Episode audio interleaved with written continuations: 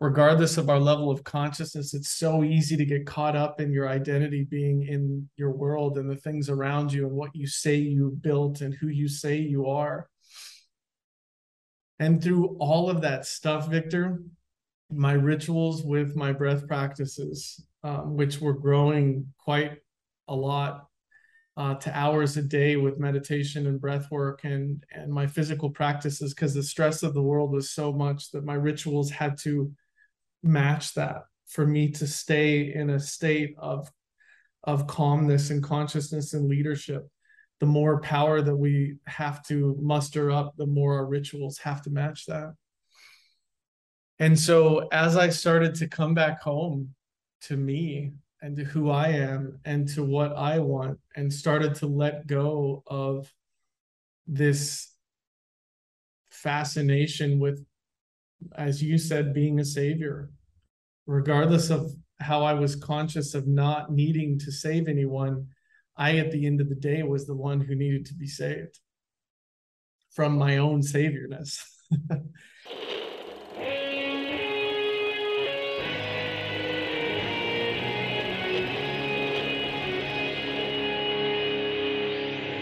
Bienvenidos a Volver al Futuro Podcast donde platicamos con las mentes que nos impulsan a crear el nuevo paradigma de salud y bienestar, conducido por Víctor Sadia. Good morning, good afternoon, good evening. Today we have Travis Stephens. Travis Stephens is a real estate investor and developer. He's a big proponent of conscious capitalism, one that reinvents the way we do business for the sake of the planet and the millions of individuals who live in distressing circumstances. Travis uses his heart before his mind, which makes him even more successful. He's about to launch a new app that reunites the best breathwork coaches and experts from around the world. I was surprised by this deep conversation about the poetics of breath and the breath within the poetry of living. Travis, thank you so much for being here. Oh, it's my pleasure, Victor. Thank you for having me. Let's talk about breath. What is breath to you? Oh, it's such a beautiful question. Um, to me, breath is the beginning of life on the planet. It's, in my opinion, breath is God, at it is source. And when we come into this physical plane and we exit the womb, the first intent is to get the child to do what? It's to breathe. And as we're exiting this physical plane, the last thing we do is take our last breath. And so to me, breath is source, it is life. And our bodies are 99 to the 14th power of empty space. And if our bodies are empty space and breath made up of oxygen and other gases is empty space and it keeps us alive, then the only logical explanation is that it's consciousness meeting consciousness and designed to keep us alive and thriving. So to me, breath is source, it is God, it is life. When did you start uh, thinking about breath and feeling this narrative um, working through you? That's a bit of a funny story. I lived in Denver, Colorado, and I was in a beautiful relationship and she was interested in breath work so i became interested in breath work through her her name was irina vlada and she um, still a breath coach yet today and i used to go down to I lived in the Four Seasons, and I would go down to the spa, and I would get ready, and I would get ready at 4:30 a.m. every morning. So I'd be alone, of course, and I would go through my rituals. And uh, I'm going to get ridiculed for saying this, but my breath work started in the hot tub. I would I would do cold therapy. So I'd move from the hot tub to the cold, ice cold showers in Denver. And I would as I was moving between them, I just had this childlike curiosity of, hey, I wonder how long I could hold my breath. And there was a clock by the hot tub. And so I'd go into the water and I found this, in, it was salt water in the hot tub. And I found this incredible peace underneath the water as I held my breath. And I found very transcendental to be able to go inside and go into a state of meditation and actually connect to the water and connect to me and therefore connect to source. And I started doing that every morning and realizing that I was holding my breath for three minutes and then it was over three minutes. And I was like, wow, this is this is incredible. And so as I was doing this, the curiosity continued to build. And I was a youth, I'm a YouTube fanatic. I've learned 90% of what I know from the University of YouTube. I mean, it's such a gift. Yeah. There you don't need college anymore. I'm just gonna come out and say it. And so I went onto YouTube, and of course, first thing popped up Wim Hof, right? So I watched the video, and I the next morning I go down into the hot tub and I practiced my first session of Wim Hof sitting in the hot tub. And uh, which again is I have to absolutely request that no one does that. But when I felt the tetany of the breath work in my hands and my feet, I just became alive with what is this energy that's coursing through my body that makes my hands and my feet feel like they're going to explode. And the water actually holds in this energy as your as your body's increasing in alkalinity and your body's increasing in pH levels, they increase together. Um, it offsets the blood enough that you get this incredible feeling called tetany, and it's the tingling in the hands and the feet, and can tingle in other places as well and so I just became obsessed with it. And I started a ritual of breath work there. And then I started diving into the studies of breath work. And then I started to see the just the changes in my life. I started to see the ability to stay calm. I started to notice that my nervous system was no longer reacting to the world around me. I, I was an avid meditator, still am. I was an ad, avid fitness person and I took very good care of myself, but I just really felt the just qualitative, quantitative, quantum effects of breath work on my nervous system.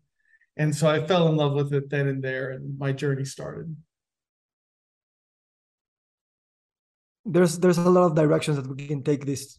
But before we move into another topic, which are all related, is what are you doing now with with with uh, the breath source app what what is what's your goal and what's the model to integrate what breath means to you into into a business and also transform what a business or a, or an app can can even mean and generate uh, in the community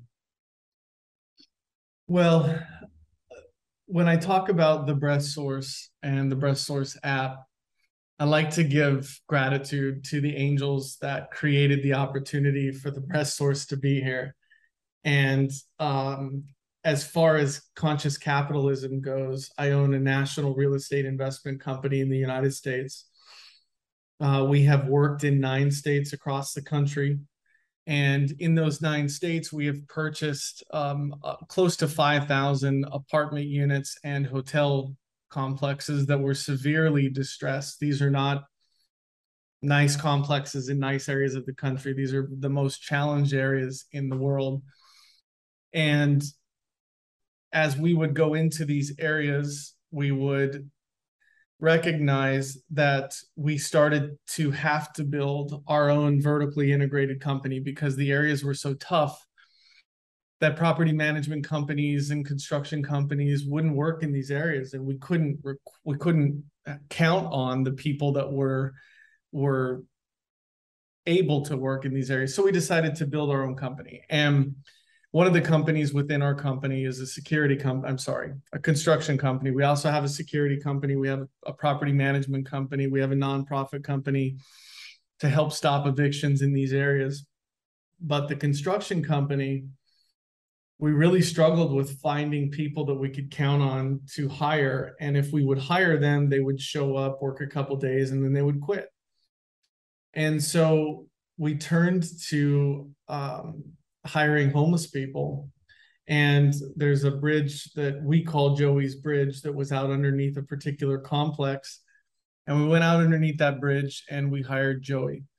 And Joey was in there with his sign and he had his kids with him actually that day. And his kids lived nearby in a foster home and it was the only way he could see his kids. He was released from prison. He got out. He was trying to find a job. He could not find a job. Everywhere he went he was turned down and this is one of the secular issues of the the prison system the penal system. This is also a secular issue of the military is that when they get out it's so hard for them to find employment that they end up turning to drugs into things that cause them to go right back in and Joey couldn't find a job and he was sitting underneath the bridge with a sign. We went and picked him up. And because we buy these hotels and apartment buildings, we're able to house them. And so we set up his unit. And that day we took him and got him groceries and got him set up. And he just couldn't believe it was true. Um, he literally said, I thought you guys were going to kill me and take my organs and sell my organs on the black market because there's no way this is true. And, and, so once we took him in, we onboarded him, health insurance, all those types of things that day. And so I put together a, a program so that he would know we were serious. And then we started teaching him and training him. And the, the process really started that day.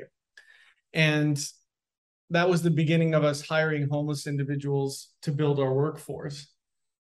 And I'm a huge fan of Dr. Joe Dispenza, Dispenza and Dr. Bruce Lipton's work. And so the biology of belief and falling in love with the future self um, and reprogramming the body to a new mind and understanding how to heal from the cellular level out and what's capable when you remove cells from the environment that created the problem.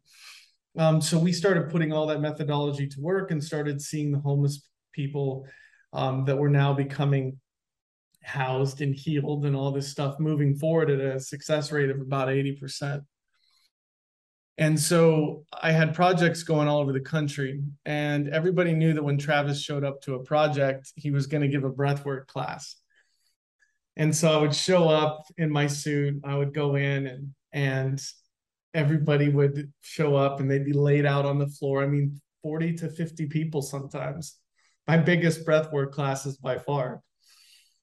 And everybody's super attentive, you know, because the CEO is here and he's doing his thing. And um, so you can't do breath work without feeling the effects. It's one of the coolest things of breath work is that when you understand breath work and you do it, you're going to feel the effects immediately. And so these angels, um, going through the process would get done with the breath work and they would all come up to me and they would all want to have a video. Or they would all want to have some way to reproduce this incredible feeling that they had just felt. You can you you cannot do breath work and not feel the effects. It's impossible. Mm-hmm. breath work is so powerful that when you do it you're going to feel the effects. And so as I was giving these classes, these people felt the effects immediately, and they felt that they could tap into their own chemical supply, the supply that the the drugs and the crime and the issues were giving them through the dopamine, through the serotonins, and through their own supply, as Wim Hof says. Um, they were seeing that in the breath work, and they were feeling those euphoric feelings, and they were feeling that high. So they would come up to me afterwards and say, Hey, how can we get your breath work? Can you send us a video? Can you do this? Can you do that? And even though I own two tech companies, I couldn't get them a video. And every time I tried to send a video, something would mess up. And so three years ago on Thanksgiving, I was at my parents' house and I got a text from one of them if I could send them a video. And I said, you know what? It's time to build an app. So the breath source was born off of these angels and their desire to breathe. And so I have give I give so much gratitude to them. And now the breath source will be taking off across the world in January this coming 2023 and uh, house the world's leading breath experts on it to be able to bring light to the rest of the world it's amazing that we we call people breathwork experts right it's like um, and, and at the same time there's so much that we don't know about breath and that that we do we can get expert or at least move along the way of the whole spectrum of what breathing means. Um, and and you were telling me that it's it's also on you want to do it as a B corporation, right? Yeah. So one of the fun things about the app and the conscious capitalism piece, and look, there's there's loopholes to everything, and a certified B corporation is a new way of doing publicly traded business or just public business where the business is able to focus on providing a quality product to the people over providing returns to the board or the investors. And so the goal with the breath source is to actually take it public within the first two years as a certified B Corp, because my desire to bring wealth to the breath masters of this planet who have dedicated their lives and dedicated their mastery and dedicated families to their craft. It's amazing how we have taken the people who bring the light to the planet and we pay them the least. And and uh, that time needs to change. And so i want to lead that change in this time and see these individuals become very wealthy through their craft through bringing the light to the planet. Yeah i think that that that's exactly one of the big tragedies of capitalism that uh that people and even animals and and and and, and vegetation that they provide life uh, they are the most exploited least paid and least celebrated in our hierarchies. And i applaud you for for putting that into into into action. And and the thing i want to ask you about this is not only with the app but also with your with your corporation and when you when you you do your your our academy and our communities and our empowerment and you're helping all these people um, how as an investor as a trader as a broker uh, as a speculative um, person in the market believes that pulling someone out of a bridge and giving them insurance and buying him groceries and putting him under a roof is a good investment also for business. I think that's the mindset that we need to shift as mm-hmm. we go forward. Uh, how how was it for you? Well, uh, my definition of conscious capitalism is when you do business in a neighborhood or a city, everyone voluntary or involuntary that is involved benefits. And sometimes we have to look past the surface level. Sometimes someone in that city or someone in that neighborhood needs a change and they don't even know it. We would come into these neighborhoods where no one had renovated the building for 50 years and it was a complete slumlord situation and the rent was $450 a month but children were living with mushrooms growing out of the baseboards and the rent needs to go up to $800 a month. But the mindset of that neighborhood could be that hey these rich people are coming in and they're changing everything just to make more money. But that's not the truth. And the important part is is educating to see the truth and not sugarcoating the truth coming in and raising the rents to $2500 a unit so that you can get higher end blue collar white collar workers in there that's a different story but when you're coming in and you're taking the demographic that has always lived there and just increasing the education, increasing the financial awareness, financial consciousness, and helping them see that they're worth more, they're worth better, they're valuable human beings and valuable assets to this world. They just need a net behind them that can help them get there. And the conscious capitalism piece of that is seeing the value in these individuals like we saw in the homeless and 100% of the homeless don't have value to give to this planet other than living that life out and deciding to come back at a different time and enjoy another journey here. And it's not our job to save anyone. It's our job to be the grandest version of the greatest vision we hold for ourselves. And if we can positively affect the planet and the people around us through that process, then it's better for everyone. And we had to also realize that, that we, we're not here to save anyone. We're just here to give an opportunity for someone's light to spark into an abs- into an actual flame and then they can let that flame burn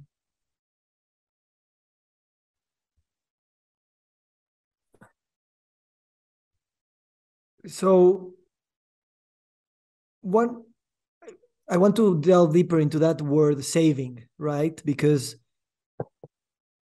it's appropriate we could use it but then we were we would be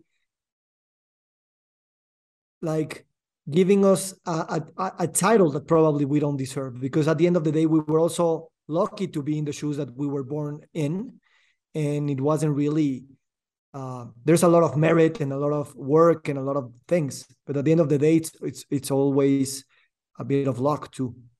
So when you develop a project um, and and you want to to have that project working for those people giving them uh, as you say, another opportunity, you are not walking in their shoes, but you would like to think as if you were, because in that way you could probably be more empathic and and and not be paternalistic in, in, in saving people. So how can we develop strategies and tactics to to be in others people's shoes in general without being the saviors? Victor, that's such a good question. And that's a question that I wish the United States government would ask themselves. And I wish that all the people that think they understand homelessness would ask as well. And the challenge is that they don't like the answer. And the answer is that you need to go experience walking in their shoes. Knowledge is a book on a bookshelf. Wisdom is the ability to use knowledge, but there's a gap between the two. And the only thing that bridges that gap is experience. And it's built one stick or one brick at a time. And that means you need to have perseverance and that you need to have a desire to understand because you can't be understood until you can understand. And so, what we did and what I did and what my company did that was generally different was we got down on our hands and knees with them. We heard the stories, we walked with them, we held with them, we cried with them, we talked with them, we were there for them.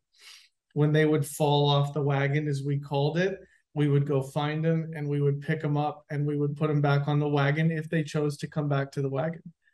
I've sat there with countless men and women and written out visions, handwritten visions of how they saw their future self to be after they fell off the wagon so that we could find our way back to home, so that we could separate the duality that we're here to experience and find our way back home through that pen and through that paper. And and whether that stuck for good or not, it didn't matter. At least they knew what home was. And so the answer to that question is experience and understanding that and this is the challenging piece. This is where spirituality has to mesh with capitalism. And this is where spirituality has to mesh with science. I would argue with anyone time and time again that we come here many, many, many, many lifetimes to explore, experience, and discover who we are. And we're all unique, never two experiences are the same. So why wouldn't we keep coming back to expand source self? And the more challenging the lifetime, the more opportunity for growth. And we need to take our hats off, hats off and applaud those who have chosen a challenging lifetime. And as you said and warren buffett so readily says all the time we pulled a lucky card to be born in the United States or wherever we were born that created that opportunity, in a family that created this opportunity for me, Travis Steffens, to be who I am today. I have a wonderful family. We weren't born with money, but we were born with love and we were born with support and we were born without trauma, trauma, without tragedy. And I lived a lifetime without all that stuff. And so to have that beautiful life and then to inject myself into the trauma and the tragedy allowed the empathy to mold and allowed me to see from an empathic loving standpoint what they were missing. So i wasn't the victim of the situation but i was able to see the victimhood in a situation where i could understand the opposite of that and then i could have the empathy and at the same time know that i wasn't their savior that they are their savior or they choose to stay that in this lifetime and I can have nothing to do with that. See that that's what I I now put words into why you know when we met it was like a probably 30 second conversation but the vibe I got from you the vibration I got from you is someone that with his eyes and with, with his words and even with his silences uh, conveyed an experience, not only a knowledge, but an experience. And I think that's so, so rare in, in 30 second meetings um, to, to really feel that. Uh, so thank you. And, and I see you in, in that day I also saw you very well dressed with your belts and your, and your suits and your, and your shoes and I've seen your photos with with with these homeless people who you are working with. What does it mean for you to to get dressed as you do? I believe there's something there, uh, also uh, an important insight. So, in this human realm, perception is. I joke about it, and I say perception is nine tenths of the law because the way we perceive something affects the way we react in that situation. And so I'm a very visual person. I'm a Sagittarius. I'm a 31 4. I'm a projector, if, if people know these different terms. And so I'm very visual and I love beauty. I love the opulence and the beauty of this planet. I love that Source has such incredible duality of both ends of the spectrum and meaning that you have to have what we would consider the ugliest of the ugly to have the beautiful of the beauty. And so people see me and see the custom suits and the belts and the things that you talked about. And i don't just wear them inauthentically because you would have felt that I wear it authentically because I grew into it. Anybody can go get a custom made suit and put it on, but you're not going to emanate and vibrate and resonate with the power of that particular perception if you haven't earned it, if you will. And I'm not saying that I've earned it over anyone else, but I grew into it over time. And I grew into it because it inspired me it pulled me forward and it allowed me to be a stronger version of myself. So when I would go to the properties dressed in my suit and I would care for the people at the properties, it meant so much more that this guy in this three piece suit is bending down and he's talking to me and he's walking with me and he's asking me these questions and he's caring for me. And I can't tell you how many times, Victor, I have heard, why do you care about me? And so being able to shift that perception has been so powerful. And it is because of the way that I present myself to the world. During the Black Lives Matter movement, I was able to point out so much bullshit around this brainwashed item that was used to manipulate people because all of my employees were black, all of my residents were black, and I'm hand in hand with them, the whitest white guy on the planet in a three piece suit, and we're nothing but love for each other. And it was such an opportunity. And the the suit, thank you for bringing that up. It's a it's who I am, and I I I'm authentic with that, and I'm congruent with that, and I love that piece of my work. I love it too, and and I guess that with not only with with with fashion and the way we dress, but also with food and and with with many things, uh, the in, industrialized world has really robbed us this um, opportunity for for self identification, for creating our own identities, and, and it's all the same. And having a custom made suit and, and, and putting the square pocket and really owning the suit, owning the identity, owning the person that you want to create is something that it's it's rare these days also. So either way, if you want to dress up or dress down, as long as you do it with that conviction that you are wearing the suit and the suit is not wearing you, uh, I think that's something very powerful. Actually, uh, this week we just released a podcast where we have a pediatrician who said, "I don't, I don't, I don't use the white coat. Like, I, I don't want a a, a, a a, child see a doctor in a white coat and feel a difference. I dress in jeans, you know, and those and those kind of of statements and experiences really do mean a lot for this paradigm shifting way of of, of thinking where we are I wouldn't say breaking up the barriers and the hierarchies, but at least owning them. And that's that's a big big part of changing things, right? It is. Yeah, beautifully, beautifully said. It is. And I love that you said this I'm wearing the suit, the suit's not wearing me. And there's a lot of people on the planet that are seeking self through material and it doesn't work. It's a never ending treadmill.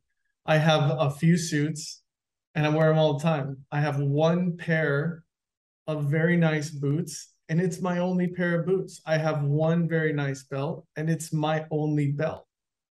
And I don't have a closet full of clothes. I, I don't have stuff I don't use. I can live my life out of a carry on suitcase and I can look like a billion dollars and feel like a billion dollars every day because I only associate that which resonates the grandest version of myself. Amazing.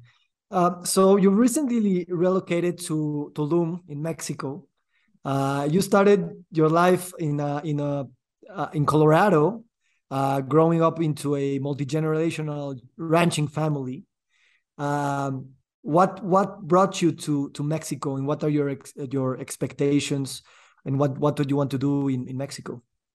Oh, that's a good question, and uh, this comes to the duality piece again, where in the absence of that which is not, that which is is not, meaning that to understand success, you also have to understand failure. And I had um, the company, we went through Chapter 11 bankruptcy between May of 2021 and May, we exited successful in May of 2022 and covid is what was our our straw that broke the camel's back if you will. So we had a bunch of hotels and a bunch of apartment buildings in the roughest parts of the country. And when the government came along and said you don't have to pay your rent um, and you can't have your hotels open and yes there was some subsistence and assistance and some subsidy to that but it was nowhere near big enough to help companies like us that relied on those things succeed. And so I I set up my life to experience that. And it was something I never would have guessed would have happened. But um, when I went through it, I felt very alone. And I felt like there was nobody that could I could talk to at that level. We were almost a half a billion dollar company. And I had six companies within the company I was running at that time a ton of employees and it was scary and there was a lot of stuff going on and I had to stay strong through that and I had to be that leader and I just was alone. And so now I'm grateful that I can help others through that that as well and I would talk to anyone that was going through that. And so coming out of chapter 11 one of the things that helped us exit successfully was I built a tiny home company in Phoenix, Arizona. So I always had a vision of building tiny home villages across the country. Still a vision of this. And I wanted to provide truly affordable quality housing to people. And so we could build a tiny home for about $65,000, brand new, gorgeous, 600 square feet of living space, deliver them within 10 hours of the factory. And so I started buying land and then we started building these tiny homes and we started placing with a plan to place them on these these projects. We had a big investor and um, it was a heavy capital intensive project and we had a big investor and when the market fell and the crypto tanked he lost so much money that he just said i can't i i'm 75 years old i can't lose any more money and make it through my life and so he said i'm so sorry but i have to pull out and uh, i believe that the universe sends us opportunities to shift and to pivot and so I just had to shut everything down. So we sold everything to our competitor, shut everything down, and I was there to build the factory. So I put everything in storage and had to make my next decision of what I wanted to do. And the Breath Source app was in my heart, it was on my mind, and teaching breath work and teaching health and wellness is such a passion of mine. And it allowed me to focus on that. We still have the real estate. We still have all that going. My little sister hannah runs that. And so i decided to come to tulum and to teach breathwork so now i'm teaching classes five to six times a week through resorts and hotels and yoga studios here spreading that magic and that love and that light and it's fueling my soul every single day and we're working on getting the app to the market. Our soft launch will be on winter solstice of December. It'll be in the App Store available for those that have the secret code. And then uh, worldwide launch January 15th ish. And um, then I'll leave Tulum and I'll start traveling across the world, actually, working with our breath masters and working with corporations to understand the power and the science of breathing through the nose and understand the power of breath work for their people's health and wellness and uh, bring that gift to the planet. Thank you for sharing uh, that story and uh, you know you can tell that it's been it's been quite a ride the last two three years for you and there's there's a hint of not, not only a hint there, there's a big thing there of, of of being courageous and and fueling all this um hope uh, through each each breath that you're taking. Um, and I'm sure that this this project will will will be amazing. Um, we'll we'll launch this podcast before the the winter solstice, awesome. so it, it it aligns everything. And um, yeah, let's let's where where where where can we go now? um, we could do um, I can talk a little bit more about the science of breath, um, the the, met, the benefits of it from a medical standpoint. Um,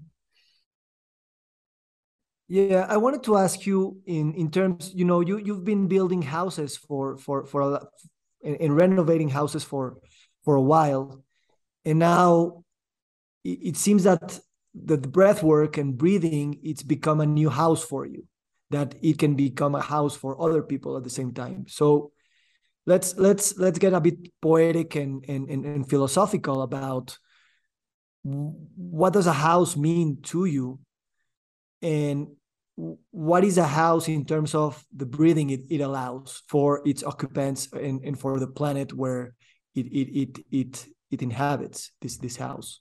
Awesome. That's uh, great. I, I got that. So yeah, I've been. Uh, thank you for asking, Victor. Uh, I have been building houses for a long time. When I say building houses, we renovated over 400 single-family homes. Uh, we have purchased, renovated, and sold almost 5,000 units across the country, and built six, seven companies over that time, went through the chapter 11 that we talked about, went through a total pivot. And it's amazing how our will can take us so far. Our will can be so strong, and ego can be tied up in that will. And yet, the universe will always bring us back to home. And our heart always knows where home is. Gregg Braden and and the HeartMath Institute and Dr. Joe Dispenza and Bruce Lipton and you know they talk about the power of the heart heart all the time. You have 40,000 sensory neurites in this seven layer crystalline heart. And people don't know that there's seven layers of crystalline in the heart, but there's also seven energy centers inside the body that are the main chakras. And you start to put these little pieces together and the heart knows it's attached to the crystalline grid. It's attached to the akashic records. It's attached to all those things. It's attached to the field around you. And i had spun up this world that the universe had the that one thread of and that could just jerk and then unspin the world. And when my world was unspinning i'll call it and and winding down I went through a lot of stuff. I went through some of the deepest fears of who am I, my identity. Regardless of our level of consciousness, it's so easy to get caught up in your identity being in your world and the things around you and what you say you built and who you say you are. And through all of that stuff, Victor, my rituals with my breath practices, um, which were growing quite a lot uh, to hours a day with meditation and breath work and and my physical practices because the stress of the world was so much that my rituals had to match that for me to stay in a state of of calmness and consciousness and leadership. The more power that we have to muster up the more our rituals have to match that. And so as i started to come back home to me and to who I am and to what I want and started to let go of this fascination with, as you said, being a savior, regardless of how I was conscious of not needing to save anyone.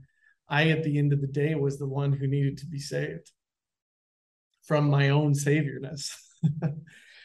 and so, breath work was my passion and the app became my focus.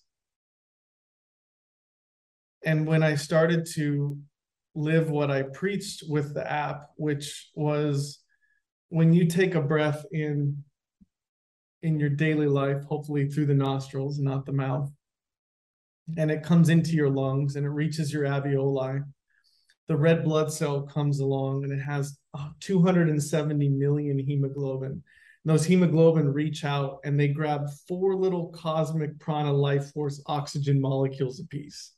So you have over a billion oxygen molecules in one red blood cell. In one cell that takes a microscope to see, you have over a billion little passengers that have pure source energy ready to marry into the mitochondria, into the glucose, and explode with power and energy in this tiny little cell. Bruce Lipton talks about 1.17 volts per cell. Kryon talks about new blueprints and new information. And all of that power mixing together and then moving through the blood system up, finding that beautiful carbon dioxide molecule.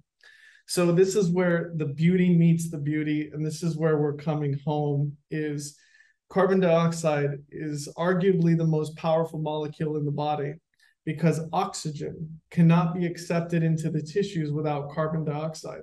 So here's this just supercharged source cell finding this carbon dioxide molecule, and then they have to swap out energy.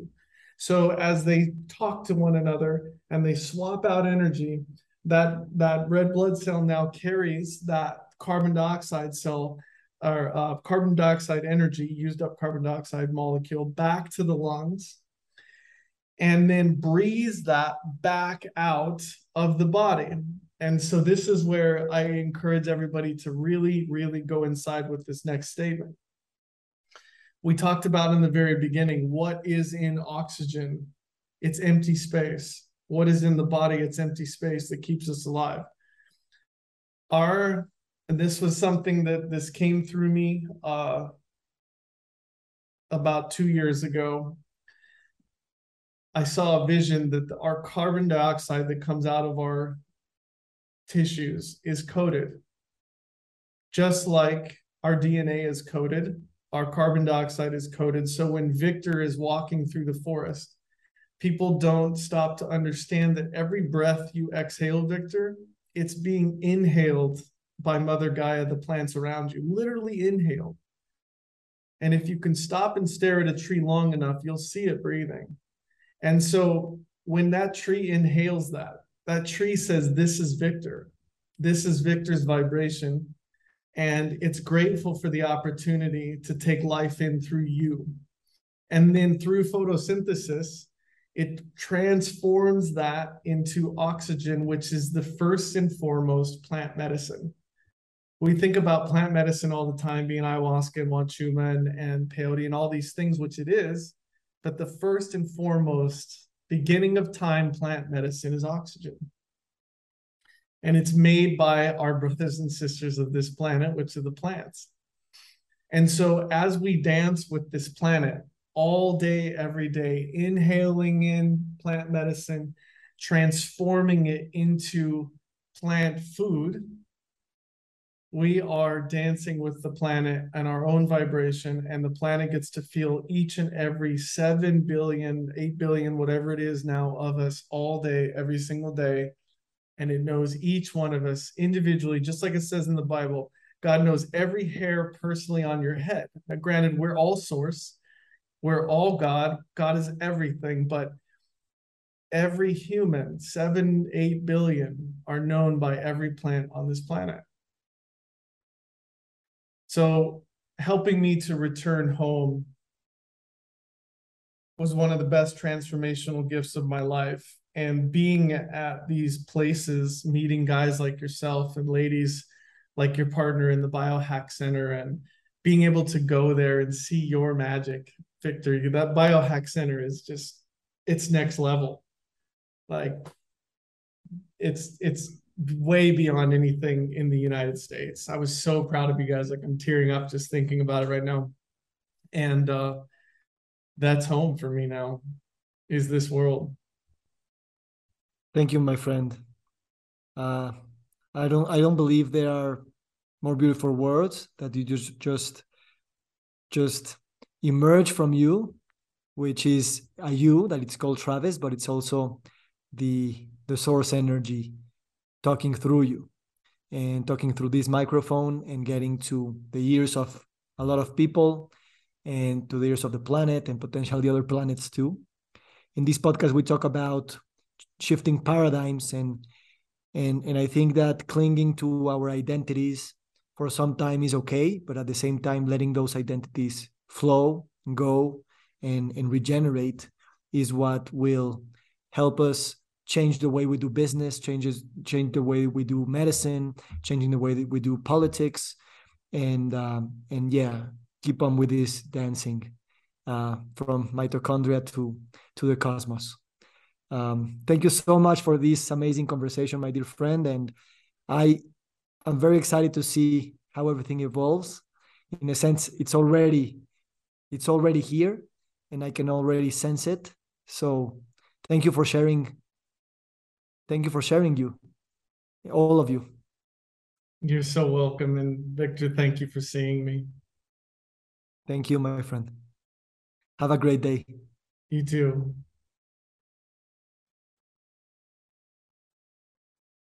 It's a wrap, my friend. Awesome. Thank you. Oh man, you're so welcome. You're so welcome. It's such a pleasure.